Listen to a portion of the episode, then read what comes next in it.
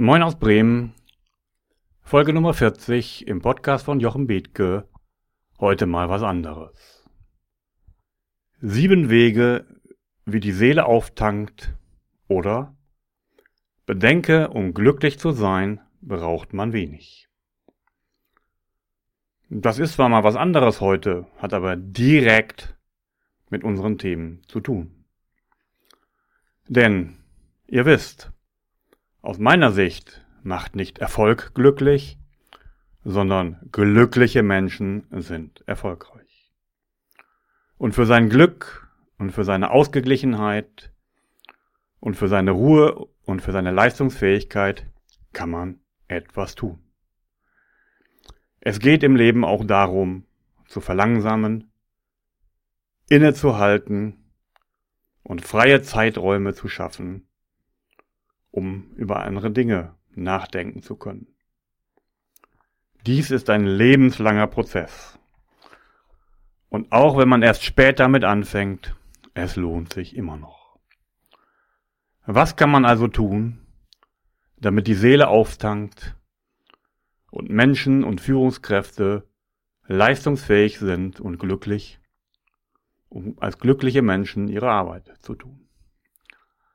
Eine der Möglichkeiten, wobei dies alles jetzt hier nur Anregungen sind. Niemand muss dies alles tun, aber es sind sieben Anregungen und in einer späteren Folge werden sieben weitere kommen.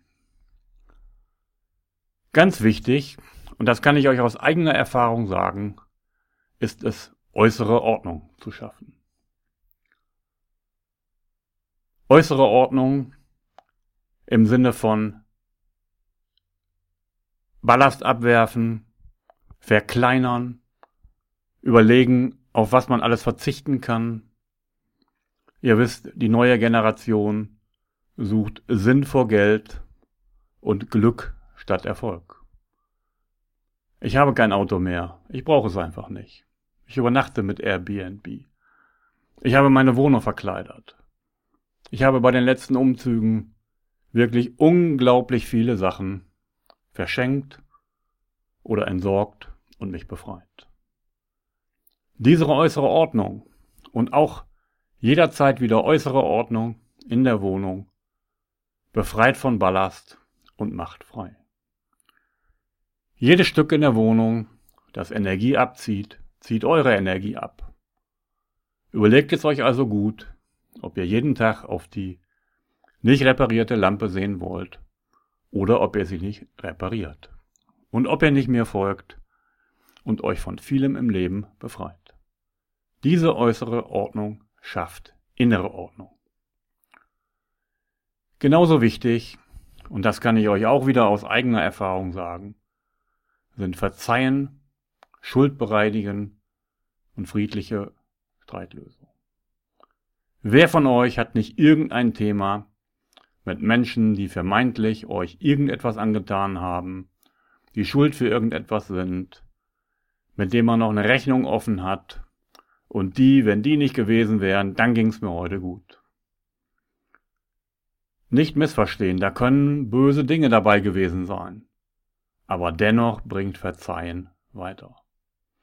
Das stellt den eigenen Seelenfrieden wieder her, macht wieder selbstständig und handlungsfähig und ist befreit von der emotionalen negativen Bindung an den anderen. Dazu gibt es ein Zitat, wenn unsere Feinde wüssten, wie sehr wir unter ihnen leiden, würden sie sich schon wieder freuen darüber. Also löst diese emotionale Bindung.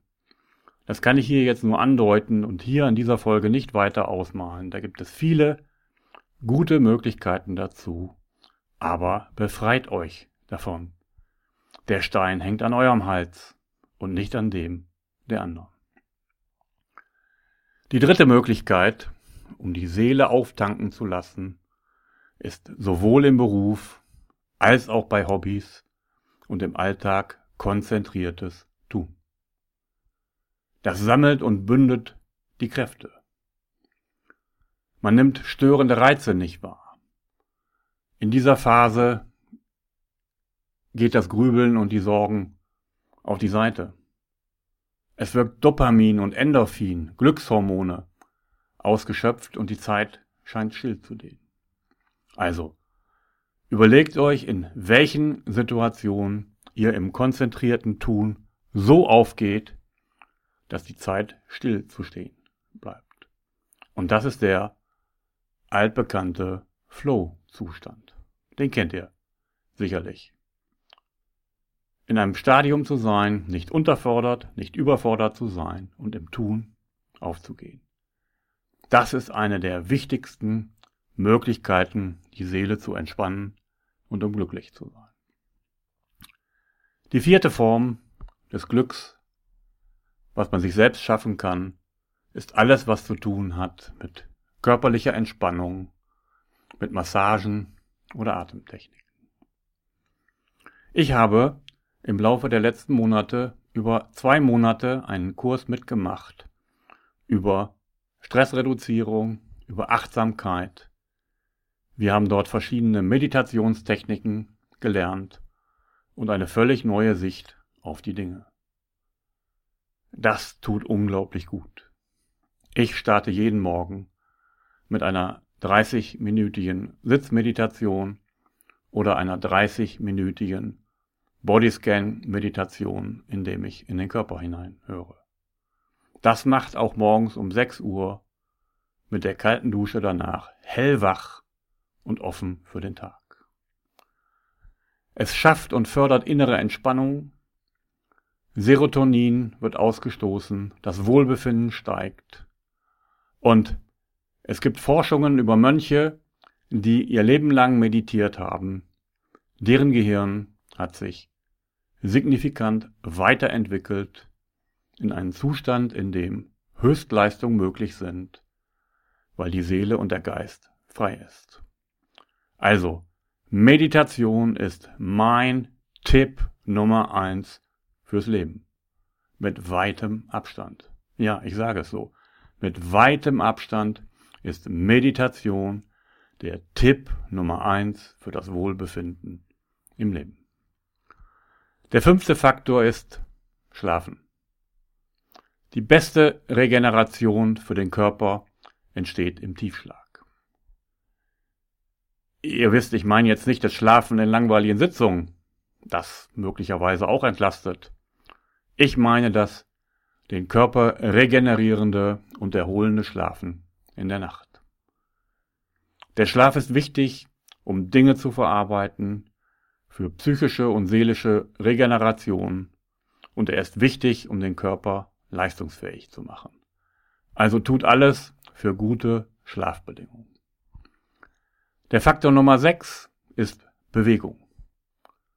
Körperliche Fitness fördert das seelische Wohlbefinden. Wenngleich es mir im Sommer leichter fiel, meine Nordic Walking Runde im Bürgerpark zu machen, der direkt um die Tür ist, tu es jetzt auch im Winter. Ich gebe zu, nicht jeden Tag, aber ich tue es. Und ich spüre, immer wenn ich es getan habe, geht es mir hinterher besser als vorher. Sowohl, weil der Schweinehund nicht gewonnen hat, als auch wegen des guten Gefühls danach. Dabei werden Stresshormone abgebaut und der Körper gleicht innerlich aus auf eine ähnliche Art wie bei Meditation. Und Rat Nummer sieben ist es, genießt. Genießt das Leben, alles. Klar wirkt körperliche Lust, auch psychisch, aber man kann auch andere Dinge im Leben genießen. Bewusstes Genießen hilft in der Gegenwart zu sein, ohne Sorgen und zu grübeln. Und auch hier werden wieder alle stimmungsfördernden Hormone ausgeschüttet. Man kann einen Sonnenuntergang genießen, ein Waldspaziergang, ein Glas Wein, ein Buch, ein gutes Gespräch, körperliche Dinge, Zusammensein mit Menschen, was auch immer, mit vollen Sinnen zu genießen, entspannt und ist auch ein wichtiger Faktor für seelisches Wohlbefinden, denn, ich wiederhole es noch einmal, glückliche Menschen sind erfolgreich und nicht Erfolg macht glücklich. Also, Sucht euch aus dem Baukasten etwas raus, was für euch passt. Für mich passen alle sieben. Liebe Grüße aus Bremen, mit diesem etwas anderen Podcast.